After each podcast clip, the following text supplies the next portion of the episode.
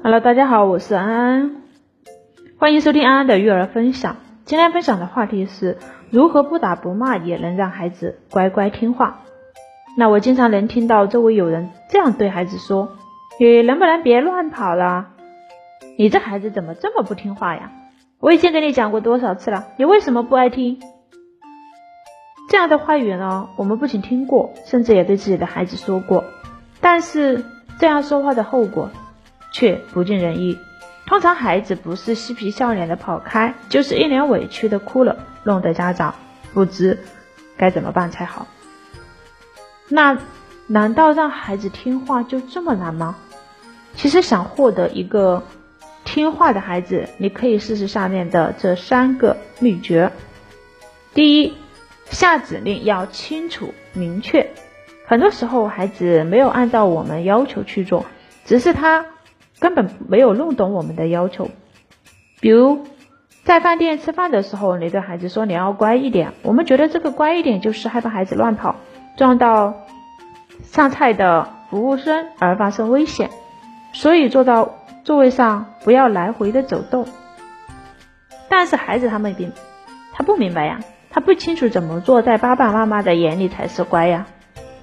其实说白了，育儿很大程度上是在做解释的工作。我们需要把要求的前因后果以及具体的步骤解释给孩子听。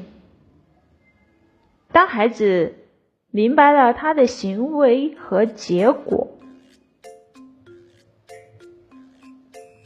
的联系以后呢，他就会更愿意听话了。第二呢，可以有效的警告。有一些非常调皮的孩子，在妈妈的下的完全清晰明确的指令以后，依然不听话。这难免让妈妈们恼火。这个时候呢，我们可以对孩子发出警告。有效的警告应该是清楚、明确、简短的。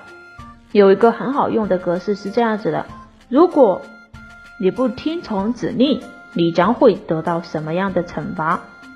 警告只发出一次。刚开始的时候，孩子还会出现抗拒的态度，那家长可以从一数到五。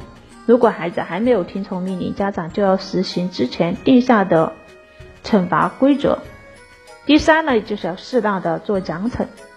平时呢，我们要和孩子一起列两张清单，一个是惩罚清单，一个是奖励清单。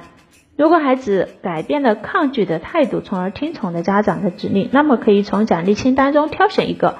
如果孩子态度依然是抗拒，家长就不应该再和孩子进行谈判或者妥协，而是直接对孩子进行预先定下的惩罚。惩罚并不是说要孩子受苦，而是为了教导孩子，让他明白自己的行为是不对的。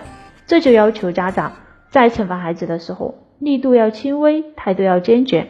比如，我们可以设置一个惩罚凳子。如果不听话，就去做十五分钟等等，这样比较严重的惩罚是更有效效果的。